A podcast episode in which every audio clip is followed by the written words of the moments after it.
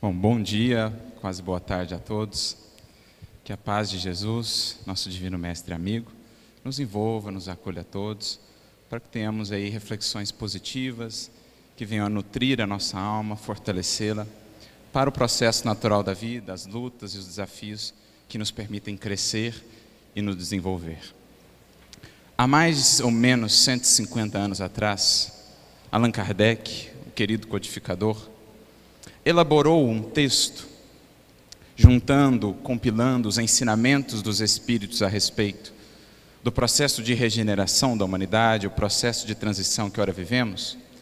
Um texto muito interessante, muito profundo e, de certo modo, profético, pelo que vemos se desenvolvendo em nossos tempos, nos cenários de nosso mundo hoje.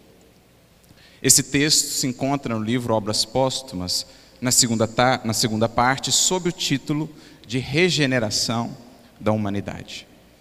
E em determinado momento, falando-nos Kardec, né, sendo aí o porta-voz dos Espíritos, das dificuldades, das lutas e dos desafios dessa regeneração, desse processo de transição, tem um momento que Kardec então nos diz que por ser um processo que demanda tempo, que vai representar aí uma série de mudanças de paradigmas e valores, a destruição de alguns aspectos para a construção das novas bases e fundamentos da humanidade do amanhã, que alguns sinais do tempo impactantes, mas que servem para nós também como alertas, poderiam ser identificados.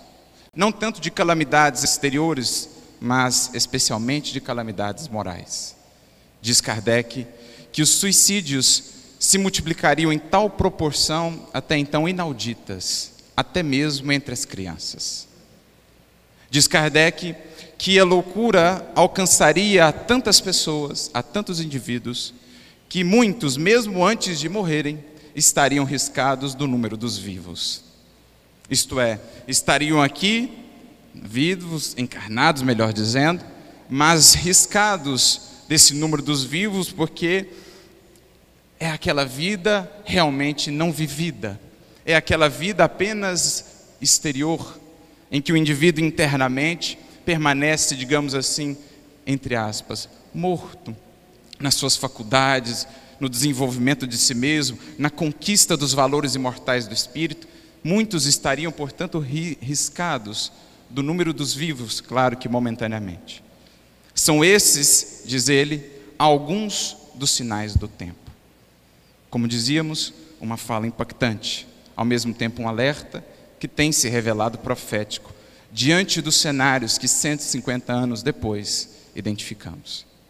Passaram-se os decênios e mais ou menos 100 anos depois, quando Chico Xavier foi à Europa junto com Valdo Vieira para divulgar o espiritismo em Paris, Chico recebe uma mensagem de Emmanuel, que está no livro Entre Irmãos de Outras Terras, capítulo 12. Essa mensagem vai estar ou depois em outros livros, no Ceifa de Luz, no livro Segue-me, mas originariamente foi ela colocada nesse livro Entre Irmãos de Outras Terras, porque foi recebida em 1965, mais ou menos 100 anos depois daquela primeira mensagem de Kardec, daquele primeiro texto de Kardec em Paris. E Emmanuel vai comentar um versículo, também um alerta de Jesus mais ou menos no sentido que o William aqui falou, não sabemos a hora nem o dia em que podemos ser chamados a retornar, e muitas vezes, invigilantes, desatentos para a vida, nos esquecemos de ajuntar os verdadeiros tesouros. Jesus, portanto, dirá no Evangelho: Louco, esta noite pedirão a tua alma, o que tens ajuntado, para quem será? Porque efetivamente não sabemos. O convite pode chegar a qualquer momento. O que temos ajuntado, conseguiremos levar? Ou teremos de deixar tudo aqui?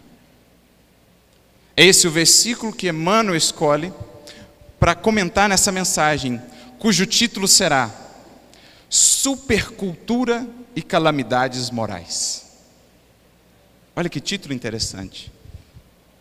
Que descreve bem o contraste dos nossos tempos. Já aquele tempo, 1965, esse contraste que se acentuou com o passar dos anos. O contraste das superconquistas físicas, tecnológicas, científicas do mundo, mas um mundo marcado ainda por calamidades morais, que é o que de fato vivemos.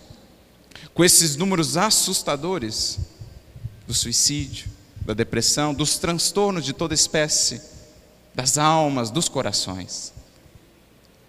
Então ele começa a mensagem dizendo assim: não basta juntar recursos exteriores para conservar a felicidade, para alcançá-la. Vemos um mundo marcado pelos prodígios que a supercultura nos traz. Porque é de fato encantador, a gente fica até espantado, impressionado com as conquistas que hoje temos. Se falássemos a alguém 50 anos atrás das possibilidades que hoje temos de interação, de comunicação, de conectividade, talvez nos julgassem efetivamente loucos. Se falássemos a alguém ao tempo de Kardec das possibilidades que temos hoje, por exemplo, de podermos conversar ou transmitir ao vivo algo que acontece aqui no Brasil para alguém que está no Japão, talvez nos julgassem loucos. Utilizando-nos por vezes de aparelhos que cabem na palma de nossa mão, com uma qualidade invejável. Chegamos até mesmo à Lua, planejamos ir a Marte. Mas, embora todos esses prodígios da supercultura, vemos ainda calamidades morais tirando de muitos corações o sabor pelo viver, a vontade de viver.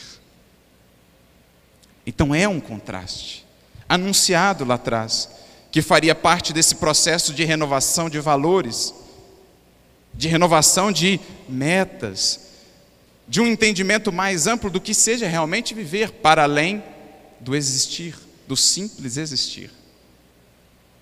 O materialismo, que especialmente a partir ali do século XIX, um pouco antes, num movimento pendular de rebote a séculos de religiosidade obscurantista, sufocante, nós encaminhamos para um outro extremo em que o materialismo, atacando a vida pelo seu próprio cerne, tira dela o sentido mais nobre. Aquilo que dá realmente a força do viver. O materialismo ataca ou mina a vida de dentro para fora. E alcança corações, muitos corações que compram as ilusões de uma felicidade rápida, fugaz, logo convertida em aflição, e que diante das lutas da vida não encontram apoio, força interior para a autossuperação. O próprio Kardec dirá no Evangelho segundo o Espiritismo, no capítulo 5, quando vai falar do suicídio, da loucura, no item 16, ele fala-nos do materialismo. Esse veneno que inocula em muitos corações e em muitas mentes a ideia do suicídio. E fala mais, alerta-nos para a tremenda responsabilidade daqueles que se fazem seus apóstolos, aqueles que insuflam as paixões, aqueles que propagam o materialismo, que fazem abafar nos corações a esperança, a fé no que ela tem de mais nobre, na força que ela é capaz de dar à criatura para vencer as lutas. Adquirem esses os que insuflam as paixões, o que prendem a humanidade a um cativeiro, impedindo-a de alcançar a vida mais abrangente, alcançam tremendas responsabilidades, porque respondemos também pelo que semeamos. Então ele nos alerta, e o materialismo com todos os seus filhos, com todos os seus aliados, com quem tem relações íntimas, intrínsecas, por exemplo, o egoísmo. Um alimenta o outro, um sobrevive do outro, como os próprios espíritos nos dirão na questão 917.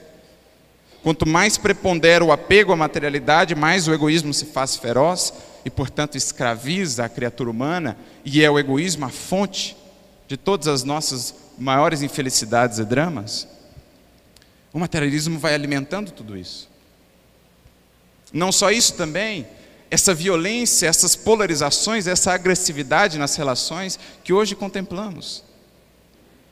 Esses dias mesmo eu lia num livro que traz alguns relatos da vida do Chico, lições de sabedoria. No capítulo 121, fazem uma pergunta ao Chico: o porquê da onda de violência? Não só a onda de violência com relação à criminalidade, mas a onda de violência nas relações, no diálogo, que se tornou impossibilitado quase. O porquê disso tudo? Chico então vai dizer: a solidão alimenta o egocentrismo. E o egocentrismo cria um, um espírito de autodefesa muito agressivo. Porque, de fato, embora conectados às vezes com o mundo inteiro, talvez a criatura humana nunca tenha estado tão só em meia multidão. Insulada em suas dores, insulada em seus conflitos, em seus anseios exclusivistas, egoísticos, muitas vezes, embora conectados com 5 mil amigos no Facebook, com um milhão de seguidores, permanecemos insulados, solitários.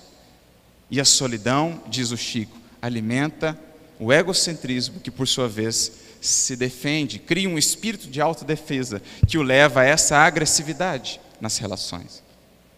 Acrescenta ele mais: vamos nos acostumando com as facilidades dessa era tecnológica e com isso nos esquecendo de que a nossa alma tem outras necessidades mais fundamentais.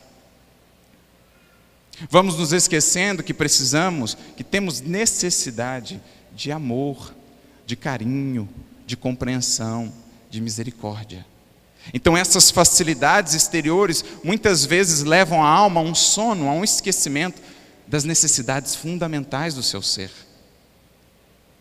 E isso se converte, esse vazio, essa ausência do que realmente a possa saciar, em desamor, em agressividade, em dificuldade nas relações. Então Chico dizia: é preciso voltemos ao coração, ao sentimento, ao cristianismo simples que vai trabalhar o coração, a convivência. Sair da solidão Deixarmos de ser solitários para encontrarmos na solidariedade, sendo solidários, aquilo que realmente possa nos saciar, para recompor as nossas relações. Mas esses são alguns dos quadros, portanto, do nosso mundo moderno, que alimentam essas aflições e essas dores. Talvez nunca fez tanto sentido aquela fala de Jesus em Mateus 10, 28, quando Jesus diz: para a gente não temer tanto aquilo que mata, aquilo que faz perecer o corpo, mas principalmente o que faz perecer a alma. Porque isso é mais grave. Aquilo que deixa a nossa alma estagnada, presa, distanciada da verdadeira vida, da vida abundante que é a nossa destinação. É nesse contexto que, como nunca, a proposta da vida abundante com Jesus vem à tona, surge como um chamado, ecoa mundo afora. É nesse contexto que somos chamados a pensar, a meditar: o que é realmente viver? Tenho vivido ou simplesmente existido? Tenho expressado, buscado expressar essa vida abundante? Todos a temos em potencial? Ou tenho me contentado com a vida puramente exterior? Com as conquistas puramente transitórias, sem alcançar a vida efetiva, as conquistas imortais. É essa reflexão que o Evangelho vai nos convidar a fazer. Como Emmanuel mesmo vai comentar, no livro Palavra de Vida Eterna, capítulo 104, que ele vai pegar esse versículo de Jesus: Eu vim para que tenham vida e a tenham em abundância João 10, 10. E Emmanuel vai dizer assim: existir, existem todas as criaturas que saíram do hálito do Criador. Existe a pedra, existe a árvore, existe o animal, existe a criatura, todas as criaturas que saíram do Criador. Agora, viver é diferente. Bem poucos já vivem, porque a definição dele: a vida é a experiência digna da imortalidade. O que eu faço que vive para além do meu corpo? O que eu estou buscando que vibrará, que ecoará séculos afora? Isso é viver. É a experiência digna da imortalidade. É quando o indivíduo, por aquilo que semeia, por aquilo que planta, por aquilo que vive, se imortaliza no legado que deixa. Se imortaliza nas sementes que lançou em outros corações, que um dia vão florescer. Se imortaliza nas vidas que transformou pela sua própria vida. É o legado que os séculos não podem consumir nem corroer. Isso é viver. São os que marcam os tempos, às vezes apenas num local, apenas a poucos corações, mas que nunca mais serão esquecidos. Como vai dizer Emmanuel mais uma vez, agora no livro Justiça Divina, capítulo 25. Ele diz assim: Vive de tal forma que os corações que conviveram contigo possam, mais adiante, ao lembrar-te o nome, abençoar a fonte e agradecer a presença ou a passagem da luz. Olha que lindo isso. Viva de uma tal forma que aqueles que amanhã se lembrarem de ti possam lembrar no seu coração com gratidão da presença de uma fonte e da passagem de uma luz. Isso é viver. Isso é viver. Mas presos aos interesses do mundo, desconectados do sentido da vida, dos nossos imensos potenciais a despertar, nos contentamos muitas vezes simplesmente a existir. Deixamos-nos morrer em espírito, passando a viver apenas para o corpo. Mas é tempo de ouvir aquele alerta do apóstolo Paulo na sua carta aos Efésios, quando pôde nos dizer: Desperta, tu que dormes, levanta-te de entre os mortos e Cristo te iluminará. Porque tecnicamente escrevia ele a vivos, mas queria ele fazer essa contraposição que não basta estar aqui, não basta ler, não basta conhecer, realmente para viver. É preciso despertar para essa imortalidade, é preciso despertar para os nossos potenciais. Expressá-los para a vida, o que há de divino em nós. Quando Emmanuel comenta essa frase de Paulo no livro Pão Nosso, capítulo 68, uma mensagem chamada Necessário Acordar, ele vai dizer assim: a criatura precisa indagar de si mesma o que faz, o que deseja, a que propósitos atende, a que finalidade se destina. Ela precisa examinar-se, emergir da animalidade e senhorear o próprio destino. Porque muitos de nós, dirá Emmanuel, somos conduzidos pela vida como sonâmbulos. Fala-se em Deus, fala-se em fé, fala-se em espiritualidade como se algo distante fosse. Mas é preciso erguermos para senhorear o nosso destino, como aqui ontem falamos, deixarmos de ser almas viventes para sermos, enfim, espíritos vivificantes, à luz de Jesus. Isso é viver. Essa é a vida abundante que vamos aos poucos consolidando em nós, desprendendo-nos das amarras que nos sufocam, que nos prendem a uma vida muito aquém daquela que estamos destinados cada um a ter.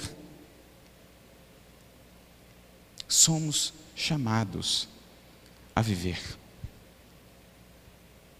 Então, que essas palavras de Jesus possam agora ecoar, ecoar em nosso coração e encontrar adesão. Para que a gente possa mudar esses quadros tristes que aí estão.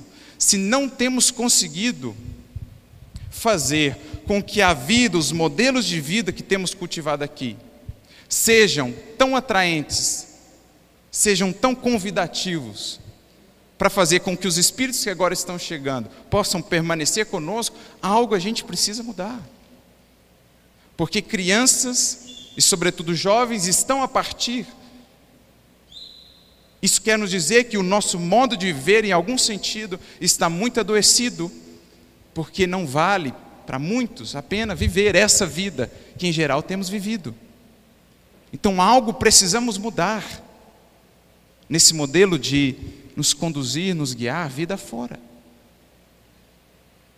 Como dizia Krishnamurti, não é sinal de saúde estarmos muito bem adaptados a uma sociedade adoecida.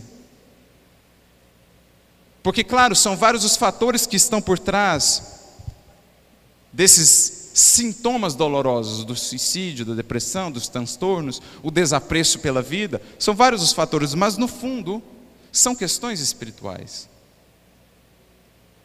No fundo, lá no fundo, questões espirituais.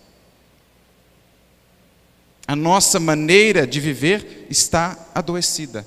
E é preciso repensar valores, metas, a nossa vida de um modo geral. É preciso pensar a saúde de maneira mais integral, porque às vezes o corpo vai muito bem. Por, às vezes por fora a vida parece vitoriosa, mas como falamos também ontem, muitas vezes por dentro as coisas não vão nada bem. Então é preciso pensar saúde em sentido integral naquilo que realmente somos, espíritos. Saúde não é simplesmente saúde do corpo, é perfeita harmonia da alma, dirá Emmanuel. Não há vida abundante sem pensarmos essa saúde integral. Sem repensarmos o que temos cultivado, sem repensarmos quais os valores temos adotado, enfim, sem cuidarmos de nós mesmos, conectando-nos a Jesus, para que essa vida abundante possa expressar-se. Porque Emmanuel, no livro Caminho, Verdade e Vida, capítulo 166, vai comentar novamente essa fala de Jesus sobre a vida abundante, e ele vai dizer: Visitou-nos o Mestre para que possamos desenvolver essa vida abundante, repleta de luz, amor e eternidade. Não veio o Mestre até nós para nos ornamentar com facilidades exteriores, para possuirmos facilidades exteriores, mas sim para sermos possuídos pelas riquezas imperecíveis. Não nos visitou Jesus, diz Emmanuel, como doador de benefícios vulgares.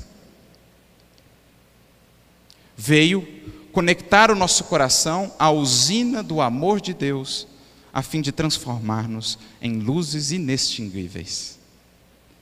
Essa é a finalidade do Evangelho. Mas, embora anseie o Mestre conectarmos a essa fonte imorredora, fonte de toda a vida na criação que é Deus, para que possamos realmente brilhar, para que essas luzes inextinguíveis possam se acender, precisará Ele contar com o nosso interruptor. Porque, por mais que a usina seja grandiosa, se alguém não liga o interruptor, a lâmpada não se acenderá. Assim conosco. Se não encontrar em nós, o Criador, essa abertura, essa disposição em acolher, em criar, em construir essa vida abundante, não poderá fluir através de nós. Então há uma parte que nos compete, e é para isso que o Espiritismo vai nos despertar dando-nos recursos, orientações de como nos proteger desses adoecimentos espirituais e de como realmente construir paulatinamente essa vida abundante. Por isso, Kardec vai dizer, no capítulo 5 do Evangelho segundo o Espiritismo, que a nova perspectiva acerca da vida e a confiança que dá no futuro serão os melhores recursos preventivos, os melhores preservativos contra o suicídio e a loucura. Poderíamos dizer de um modo mais abrangente, com relação a todos os transtornos espirituais. Muitos talvez acusem ou julguem que Kardec simplificou muito o problema Mas a questão é olhar mais além no que ele quis nos dizer. Não é simplesmente conhecer o Espiritismo. Não é simplesmente saber que a vida continua. Não é simplesmente saber que estamos aqui de passagem. É mais do que isso. É viver assim. Porque aquele que viver assim, não lhe faltarão esses recursos de vida abundante, de renovação, de transformação. Aquele que se conduzir assim, terá em mãos o principal medicamento, o principal recurso protetivo de conservação da nossa saúde em sentido integral. É cuidar do nosso espírito, isso é espiritismo. É zelar pelo nosso espírito, não é simplesmente conhecer, saber, mais do que isso, é viver enquanto espíritos. Aquele que assim vive, mudando as suas perspectivas, o ponto de vista pelo qual enxerga a vida, as dores, as lutas, vai encontrar uma tremenda força moral, força interior para vencer os maiores desafios e manter-se são, equilibrado, bem. É a esse cuidado conosco que somos chamados pelo Espiritismo. Cuidado esse que vai se manifestar em três aspectos principais: um olhar para dentro de nós, que deve, claro, irradiar para fora na nossa convivência. No capítulo 15 do livro Pensamento e Vida, Emmanuel vai falar sobre saúde. E vai falar do impacto que o nosso mundo interior, as emoções, os pensamentos que temos, tem na nossa saúde, inclusive no corpo porque os adoecimentos espirituais muitas vezes somatizam. Então, ao final, ele conclui assim: apenas o reto sentimento pode esboçar o reto pensamento, sem os quais a alma adoece pela carência de equilíbrio interior. Então, para conservar saúde e alcançar a vida cada vez mais abundante, é preciso olhar para sentimento em primeiro lugar, emoções, que repercutem nos pensamentos, que definem as ações e por vezes consolidam o destino. Sem esse equilíbrio, dificilmente a alma conseguirá sustentar saúde. E é justamente aí, principalmente aí, que Jesus vai atuar. O Evangelho. Porque o Evangelho é antes mensagem do alto ao coração da criatura humana. O Evangelho é antes a receita do Divino Médico, que vem nos apresentar, como dizem também os Espíritos no capítulo 8 do Evangelho segundo o Espiritismo, esse bálsamo supremo, soberano, que se aplica a todas as chagas do coração e a cicatriza, o amor, a caridade com todos os seus filhos. Então, muito dos nossos adoecimentos hoje, nada mais são do que reflexos desse desequilíbrio interior de emoções há muito cultivados. Quantos adoecimentos cristalizados não nasceram de mágoas há tanto cultivadas, de ressentimentos, das armadilhas do orgulho, da vaidade, do melindre. Quantos adoecimentos. Como conservar em um mesmo espaço o recinto sagrado do nosso coração? paz, harmonia, equilíbrio, ao lado do ódio, do ressentimento e da mágoa, com a ausência do perdão? Não há como expressar, sentir vida abundante assim, sem olhar para as nossas emoções e sem buscarmos aplicar o cerne do Evangelho. Num mundo de tantas polarizações, de tanta dureza de um para com o outro, quantas aflições, quantas dores evitáveis pela ausência do perdão. Emmanuel vai definir assim: o perdão é o único antibiótico mental suscetível de curar os ressentimentos ou as infecções do ressentimento no organismo do mundo. Nós não teremos um organismo do mundo saudável sem aplicação desse sim um medicamento sem efeitos colaterais. Desse sim um medicamento de aplicação indiscriminada 70 vezes 7, ou seja, infinito, nós não estaremos saudáveis, nós não conservaremos a sanidade sem perdão. Porque se eu não tenho para com outro, não tenho para comigo. E nós todos temos falhas. Nós todos temos equívocos. Se não perdoa o outro, não perdoa a mim. Porque com a medida que se mede, será medido. A consciência que é rígida demais com terceiros, será também consigo. E como nenhum de nós é isento de erros, somos lançados à prisão da culpa. Foi o que aconteceu com Pedro. Ele era o mais duro dos discípulos com os outros. Na hora que ele caiu, ele viu que a mesma medida que ele aplicava aos outros, ele aplicou a si. Ali começou a desabrochar nele a fonte da misericórdia e do perdão. Porque o perdão é, acima de tudo, um filho do autoconhecimento. Quem mergulha em si sabe o quanto precisa do perdão e da compaixão dos outros, por isso tem para com os terceiros.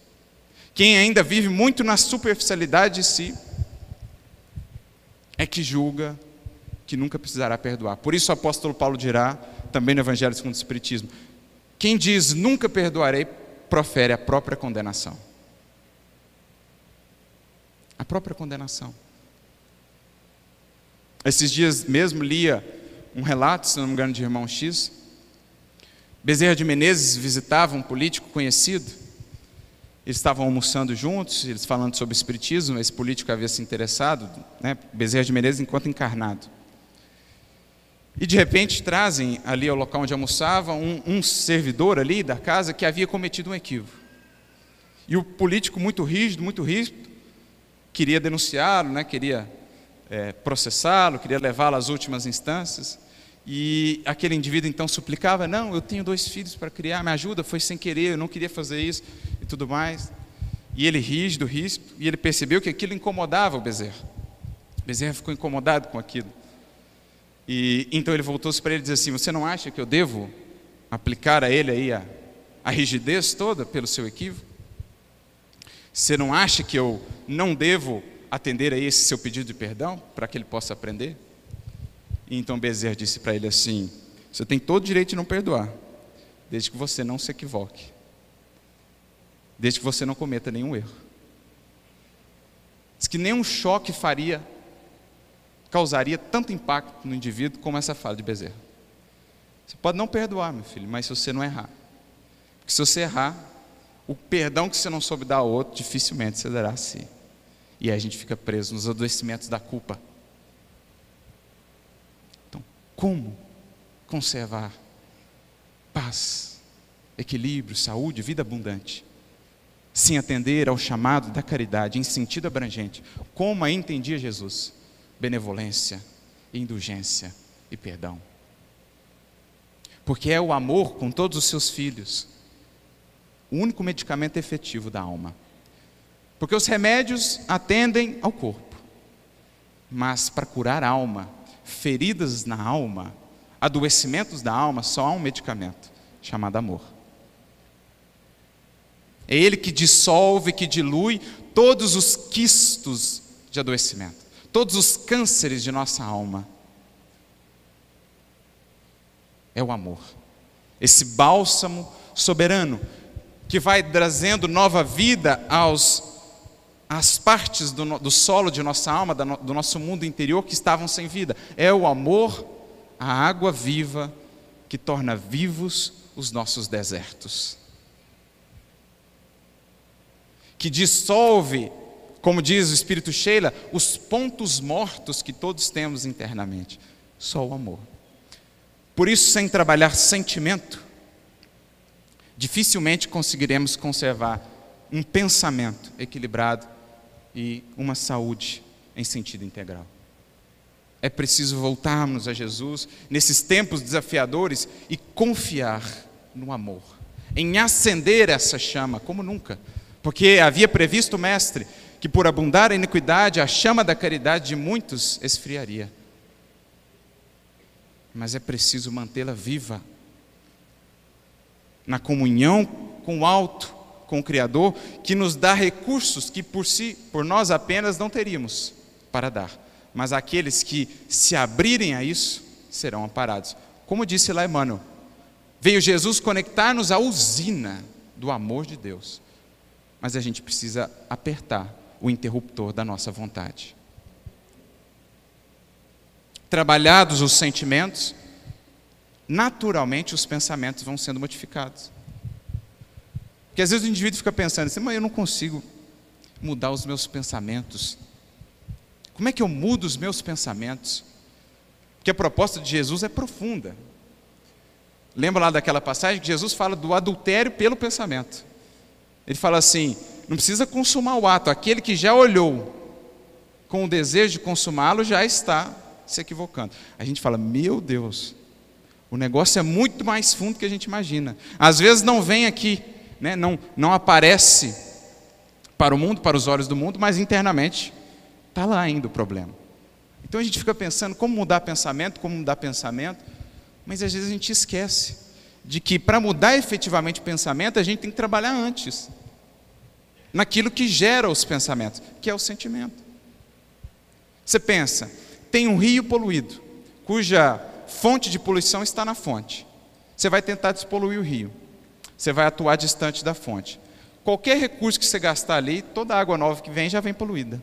Você pode gastar fortunas, toda a sua energia, a água nova vem sempre poluída. Por quê? Você não foi a fonte da poluição. Assim o pensamento e o sentimento. A gente quer mudar os pensamentos, mas não quer abrir mão dos, dos rancores, dos ressentimentos, dos apegos materiais. Porque vivemos onde projetamos o sentimento. Ah, aquilo que vinculamos o coração, é ali que viveremos, diz Jesus. Onde estiver o seu tesouro, ali estará o teu coração e, por conseguinte, a tua vida. Então, atuando primeiro no sentimento, naturalmente vamos renovando os pensamentos Vamos tornando mais fácil disciplinar os nossos pensamentos. E vamos vinculando o pensamento a coisas mais elevadas. Porque isso é recurso de saúde mental. Como nunca precisamos nos conectar com o alto.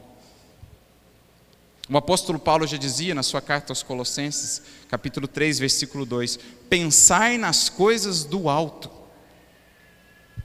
Emmanuel vai comentar essa, esse versículo no livro Pão Nosso, capítulo 177, olha o título da mensagem: Guardemos saúde mental. Ele pega esse versículo de Paulo, pensai nas coisas do alto e põe o título: Guardemos saúde mental. Como a dizer que essa orientação de Paulo é recurso de saúde mental. Porque Emmanuel diz assim: o pensamento é energia irradiante. Espraemo-lo pela terra e, naturalmente, prender-nos-emos ao chão. Elevemos esse pensamento ao alto e conquistaremos a espiritualidade sublime. Porque vivemos onde projetamos o nosso pensamento, alicerce vivo do bem e do mal. Então, se eu lanço o meu pensamento, se a minha vida está só voltada para as coisas do mundo, eu me amarro às coisas do mundo e não consigo alçar voos mais altos de espiritualidade. Não é que não devamos pensar nas coisas do mundo, mas na justa medida, no tempo adequado. Porque às vezes nossa mente está tão ocupada com as coisas do mundo que mal conseguimos acessar as coisas divinas. Que é o que está no livro Mundo Maior. Quando aquele conceito de casa mental é trabalhado por Asclepios, ou melhor, por Calderário, os capítulos seguintes ele vai falar disso. Como que muitos de nós temos dificuldade de acessar aquele altar, ou melhor, aquele departamento mais elevado, aquele andar mais elevado da nossa casa mental, porque estamos tão aferrados aqui ao porão da individualidade, ao alter, que não conseguimos subir e nos alimentar, nos nutrir daquilo que realmente nos chama ao futuro, nos impulsiona a progredir. Os capítulos subsequentes ele fala disso. É preciso então criar em nossas vidas esse tempo diário, como cuidamos do corpo, mais ainda da alma, para vincular o nosso pensamento às fontes do alto, para pensar nas coisas divinas que nos elevam, nos inspiram. O tempo para elevar o nosso pensamento pelas vias da prece, pelos canais do estudo, para que possamos buscar lá no superconsciente o pão que desce do céu e que dá vida ao mundo, como dizia Jesus. Pensar nas coisas do alto, sair um pouco do terra a terra, sem isso não há como conservar paz, equilíbrio, saúde mental e espiritual. Especialmente nesses momentos de transição. É preciso, como nunca, estar nessa elevação de sintonias. É interessante isso, porque Jesus vai comentar quando fala desse momento de transição que agora vivemos, no sermão profético, Mateus 24, Jesus vai ter algumas falas interessantes, simbólicas, né? Ele diz assim: Então os que estiverem na Judéia fujam para os montes, e os que estiverem no telhado não desçam. Você fica pensando, o que Jesus quer dizer com isso? Primeiro, esse da Judéia. Emmanuel vai explicar isso para a gente. Caminho, Verdade e Vida, capítulo 140. Ele vai dizer assim: Por Judéia, entendamos aqueles que já se aproximaram de Jesus para a iluminação espiritual. Esses são os que estão na Judéia. Os que já querem crescer com Cristo. A esses, Jesus orienta: fujam para os montes. Nos tempos de transição, fuja para os montes das boas sintonias, pela prece, pelo estudo, pela elevação de ideais e ali permaneça, ali se abasteça para servir ao mundo e transformá-lo. Isso é o monte, não um monte físico, mas permaneça nas regiões elevadas, pensando no que é do alto, para se nutrir e ter força para trabalhar, para transformar o mundo. Né? O próprio benfeitor Calderaro, no capítulo 9 do No Mundo Maior, falando de Jesus, ele diz assim: que o Mestre viveu nos montes da consciência superior, da consciência divina. Então Jesus viveu nos montes, porque a mente voltada para o que há de mais alto, mais sublime. Mas ele disse também: os que estiverem no telhado não desçam. Que telhado? Não trabalhamos agora o conceito da casa mental? Não divide Calderaro ela em três andares: o porão, o nosso passado, o subconsciente, aquilo que já vivenciamos, o térreo, o consciente, o esforço do hoje e o telhado, o amanhã, os ideais, as metas superiores. Jesus está dizendo, nesses momentos da transição, não desconecte do telhado, não deixe de vibrar com esse amanhã, não deixe de confiar para construir esse amanhã os que estiverem no telhado não desçam. Porque isso é condição essencial de vida abundante, de saúde integral. Então, primeira face desse trabalho interno para que a vida abundante possa se expressar através de nós, sentimento, coração, misericórdia, compaixão, bondade. Segunda etapa, pensamento, oração, comunhão com o alto, estudo que edifica, que liberta, que abre horizontes, estudo que é pão das nossas almas. E o terceiro, a terceira face, a terceira etapa, serviço. Transformar tudo isso em ação. Porque Jesus também disse, foram três orientações que Jesus deu no sermão profético. Os que estiverem na Judéia fujam para os montes, os que estiverem no telhado não desçam, e os que estiverem no campo não voltem. Isto é, trabalho. Porque trabalho é proteção. Trabalho no bem é proteção espiritual. Dizia Paulo no Paulo Estevão: o trabalho no bem é a muralha defensiva contra as tentações. Ocupar a mente, o nosso ser, em criar o bem, em gerar o bem, é o melhor preventivo contra os adoecimentos de toda sorte. Fui lendo mensagens várias de Emmanuel, André Luiz, o próprio Chico falando que esse é o melhor preventivo. Criar a felicidade, criar a alegria, porque muitas vezes a alegria que nos falta é a alegria que não temos sabido criar para o outro. Porque aquele que vibra no bem é pelo bem sustentado. Aquele que canaliza o perfume do amor é o primeiro a ser perfumado. Aquele que, portanto, se coloca a serviço no sentido de transformar as outras vidas, de fazê-las mais abundantes, se torna ele próprio uma vida cada vez mais abundante. Aquele que mais dá é o que mais tem, o que mais recebe para continuar dando. Essa é a dinâmica do Evangelho. Serviço. Materializar esse sentimento mais equilibrado, o pensamento mais centrado no serviço aos semelhantes. Como dizia o querido professor Eurípides Barçanufo, uma mensagem sua no livro Ideal Espírita, capítulo 4, ele diz assim: Sejamos, por nossa vez, peças atuantes do Evangelho vivo, demonstrando que serviço é condição de saúde eterna. Olha que frase linda e profunda.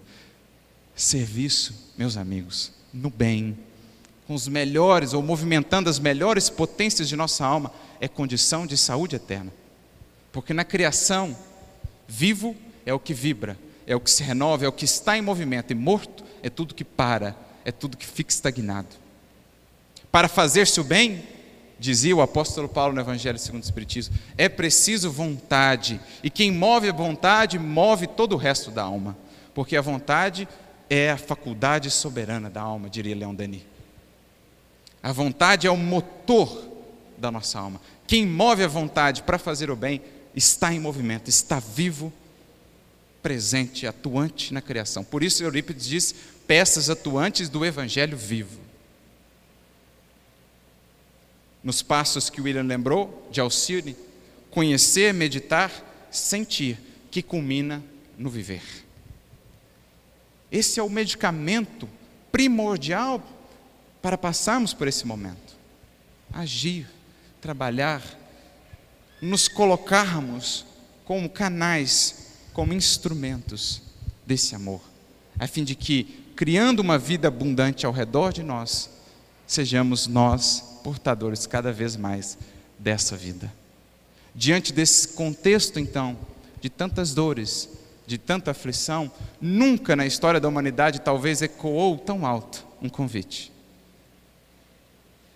aquele convite que nos diz: Vinde a mim, todos vós que estáis cansados e sobrecarregados, e eu vos darei descanso, e eu lhes darei vida.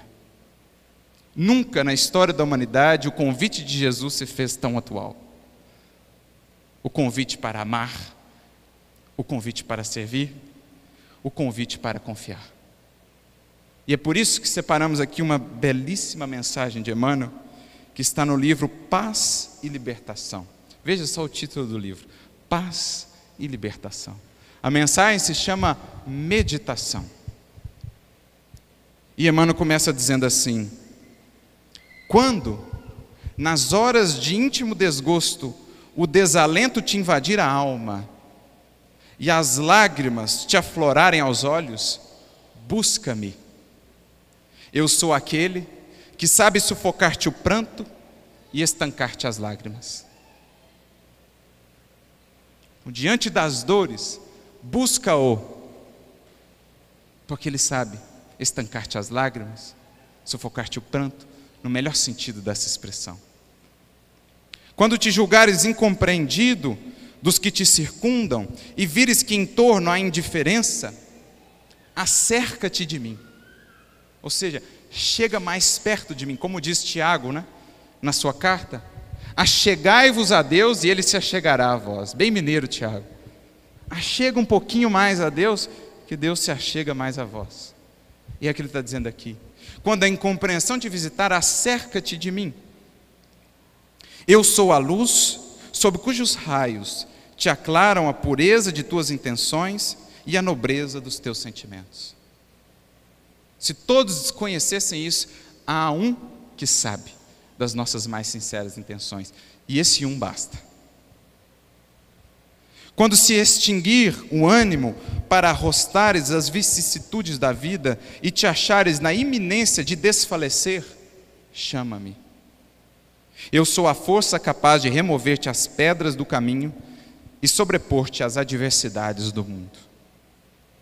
Quando inclementemente te açoitarem os vendavais da sorte, e não souberes onde reclinar a cabeça, corre para junto de mim. Porque eu sou o refúgio em cujo seio encontrarás guarida para teu corpo e tranquilidade para o teu espírito. Quando te faltar a calma nos momentos de maior aflição, e te considerares incapaz de conservar a serenidade de espírito, invoca-me. Porque eu sou a paciência que te faz vencer os transes mais dolorosos e triunfar nas situações mais difíceis. Quando te debateres nos paroxismos da dor e tiveres a alma ulcerada pelos abrolhos, pelos espinhos, grita por mim. Eu sou o bálsamo que cicatriza as chagas e te minora os padecimentos. Quando o mundo te iludir com suas promessas falazes e perceberes que ninguém pode inspirar-te confiança, vem a mim. Eu sou a sinceridade que sabe corresponder à franqueza de tuas atitudes e à excelsitude dos teus ideais. Quando a tristeza e a melancolia te povoarem o coração e tudo causar aborrecimento, chama por mim. Porque eu sou a alegria que insufla um alento novo e te faz conhecer os encantos do teu mundo interior. Quando um a um te fenecerem os ideais mais belos e te sentires no auge do desespero, apela por mim. Porque eu sou a esperança que te robustece a fé e te acalenta os sonhos. Quando a impiedade recusar-se a revelar-te a relevar-te as faltas e experimentares a dureza do coração humano, procura-me. Porque eu sou o perdão que te levanta o ânimo e promove a reabilitação do teu espírito. Quando duvidares de tudo, até das tuas próprias convicções, e o ceticismo te avassalar a alma, recorre a mim. Porque eu sou a crença que te inunda de luz e entendimento e te habilita para a conquista da felicidade. Quando já não provares a sublimidade de uma afeição terna e sincera e te desiludires no sentimento do seu semelhante, aproxima-te de mim, porque eu sou a renúncia que te ensina a olvidar a ingratidão dos homens e a esquecer a incompreensão do mundo. Por fim, quando quiseres saber quem sou, pergunta ao riacho que murmura e ao pássaro que canta, à flor que desabrocha e à estrela que cintila, ao moço que espera e ao velho que recorda: Chamo-me amor, o remédio para todos os males que te atormentam o espírito. Eu sou Jesus.